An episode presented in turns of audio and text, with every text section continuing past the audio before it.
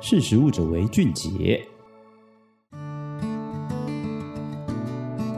Hello，大家好，我是实力媒体的采访编辑张雨萍。疫情过后，我们使用外送平台、电商跟宅配的机会增加了，不只是买平常的一些日常用品，我们连蔬菜、水果、鱼类、肉类都很有可能已经习惯使用这些电商宅配的服务哦。那使用电商宅配最讲究的就是时间，越快越好。以前可能我们购买网络上的东西，大概一周到两周。渐渐的，我们已经习惯三到四天，已经觉得非常晚了。二十四小时、六小时，生鲜食品最需要的是能够在越快的时间里面送到消费者手上越好。但是在这时间里面，是不是能够保持一致性的低温？这样才不会让这个食品的保鲜程度有所变化。然而，我们消费者怎么会知道说，在物流的这整个转运哦，然后集货理货之间，温度有没有因为啊，可能在搬运的过程搬到另外一台车也好，或者是搬到另外一个仓库等等，温度是不是因为环境有了变化？而这个变化，其实温度一拉高，保鲜的程度就会有一些状况。那当消费者收到这个产品哦，有时候可能是一些很容易后熟的水果，比如说我们吃呃玉荷包、荔枝等等，它刚采收，我可能在。比如说，我一天内我就送到消费者手上，可是温度如果中间变化实在太大了，很有可能消费者收到的时候原本很新鲜，可是我拿到的时候已经变得很暗红色，甚至已经过熟了等等哦。包含就是在过年期间就会有像枣子等等，我可能原本很翠绿的，我消费者拿到的时候已经黄了。在这过程当中，就是可能因为温度的变化影响这个整个水果的一个变化哦。啊，也因为这样子，我们消费者就可能会有客诉反应。那我客诉给我原本的业者，那这个业者他本来可能是一个农民，那他在提供这样的给物流业者之后，然后交到消费者手上，他其实并没有办法掌握这物流业者的一个状况，他也只能仰赖这些物流服务。然后消费者呢，也只能仰赖这些客诉。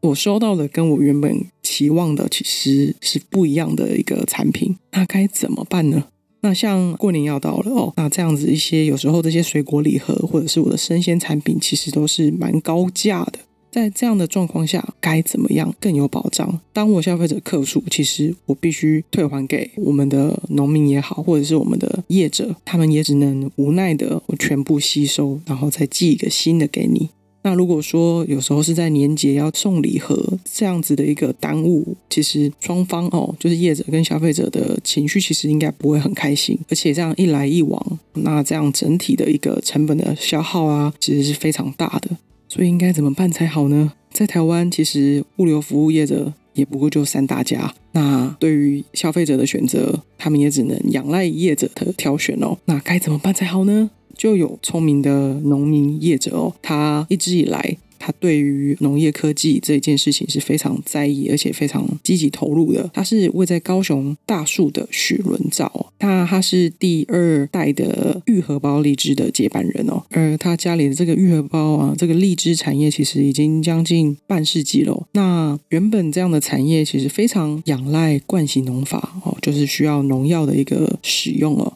如果不使用农药的话，其实我们在吃荔枝的时候，中常常会看到，只要一剥开，里面就有一个白白蠕动的小虫哦。那这就是它的天敌所下的蛋，那在里面就是孵化而成的小虫子。所以呢，他在今年跟凤山试验所合作，那其实花了三四年，不断的不断的试验，研发出用 LED 灯。光照的方式就在果园里面架着这个灯，那就可以很成功的把它的天敌这些害虫，其实就把它驱逐掉。那在产季期间，它都没有使用到农药，成功的变成了友善农法的一个愈合包荔枝。那在当然在这整个过程哦，它也加入了一些智慧农业的一些方法啊，去做预测，去做观察，所以整个过程其实是成本是蛮高的。而且它的产品对他而言呢，他认为是品质非常良好的。那我也吃过，是又漂亮又好吃。那当然大家知道，其实全台湾的荔枝还有玉荷包荔枝，蛮大部分都是从高雄大树这边产出的哦。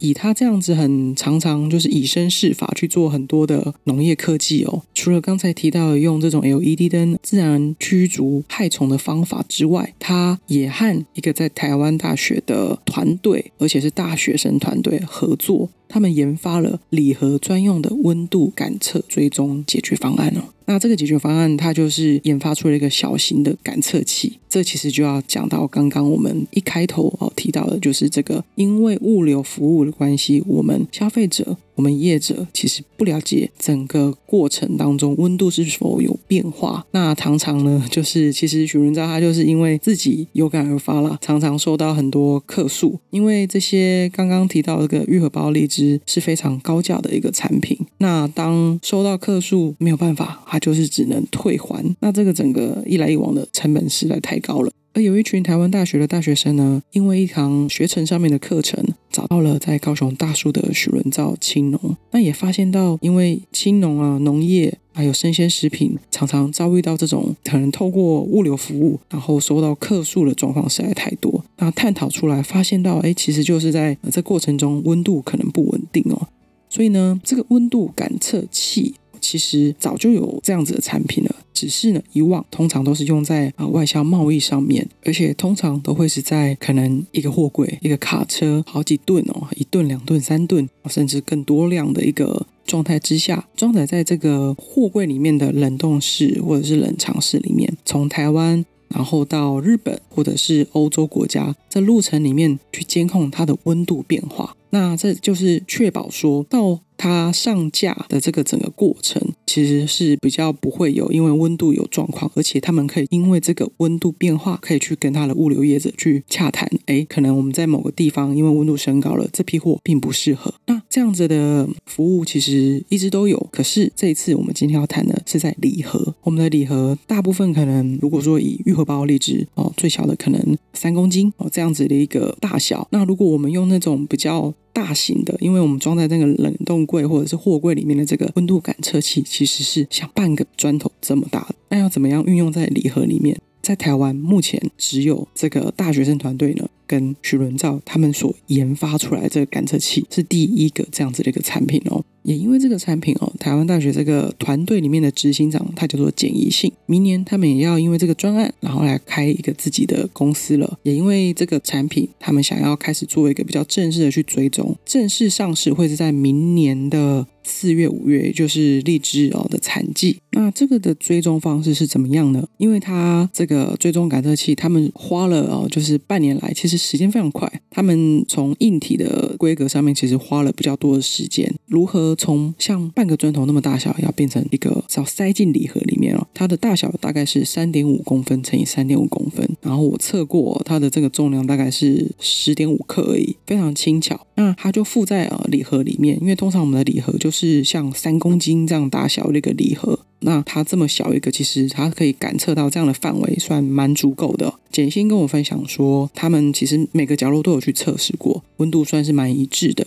它的使用方式其实很简单，因为怕消费者收到礼盒看到这样的温度感测器，其实会有点诶，这几下会有点不太理解要怎么使用，会有一个使用上的心理门槛。我就问他们说，诶，是不是有针对这个部分有去做一些设计？他们分享说是有的，在使用上面的语言其实就是对于消费者而言会认为啊，这是我们的业者，他对于我们的产品是有信心，而且他做好像是食安的把关。它的把关其实就是告诉消费者说，我们在这个温度的过程，我们希望我们的物流服务是在温度上面是有做好控管的。先用这样子的一个方式去跟消费者沟通，然后附上了一个 QR code，消费者就扫描这个 QR code，就会连接到去下载一个 App。这 App 下载之后呢，它只要按一个启动，这启动就会把这整个从许伦昭的农场，然后送到物流服务。包含这个集货转货，然后送到消费者家，打开礼盒之前，整个过程的一个时间上面的温度，通通都会上传到云端上面。而消费者会使用到这个服务的一个前提，就是表示他的这个玉荷包产品可能出问题了。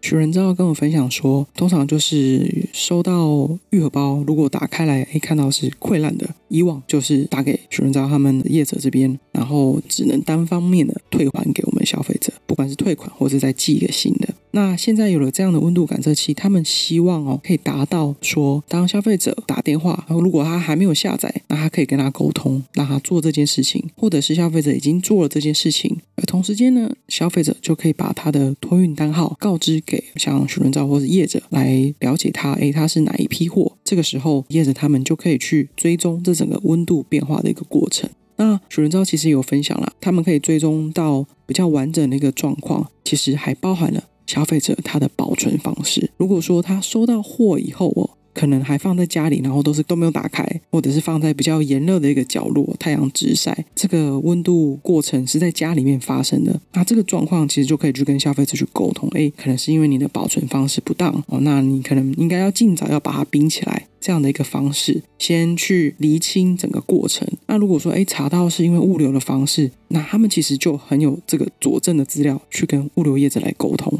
这样就有机会跟物流业者来取得理赔。等等，这样后续哦，而其实这整个过程哦，从对于业者的品牌商誉，对于保证物流服务跟冷链未来的监督品管，到消费者这边提醒他的一个我自己的保存方式，其实背后还有一个很重要的概念呢。就是食品安全，因为我们温度掌握了，那未来透过这样子的一个服务，是不是也有机会诶提醒我们的冷链服务要更加强，或者是说不要只是追求快？那在这一块，我们在温度上面的保存，是不是也要应该更重视？等等，食品安全其实也是这个产品发生之后另外一个蛮重要的一个概念哦。好喽，谢谢你今天的收听，我们下次空中见。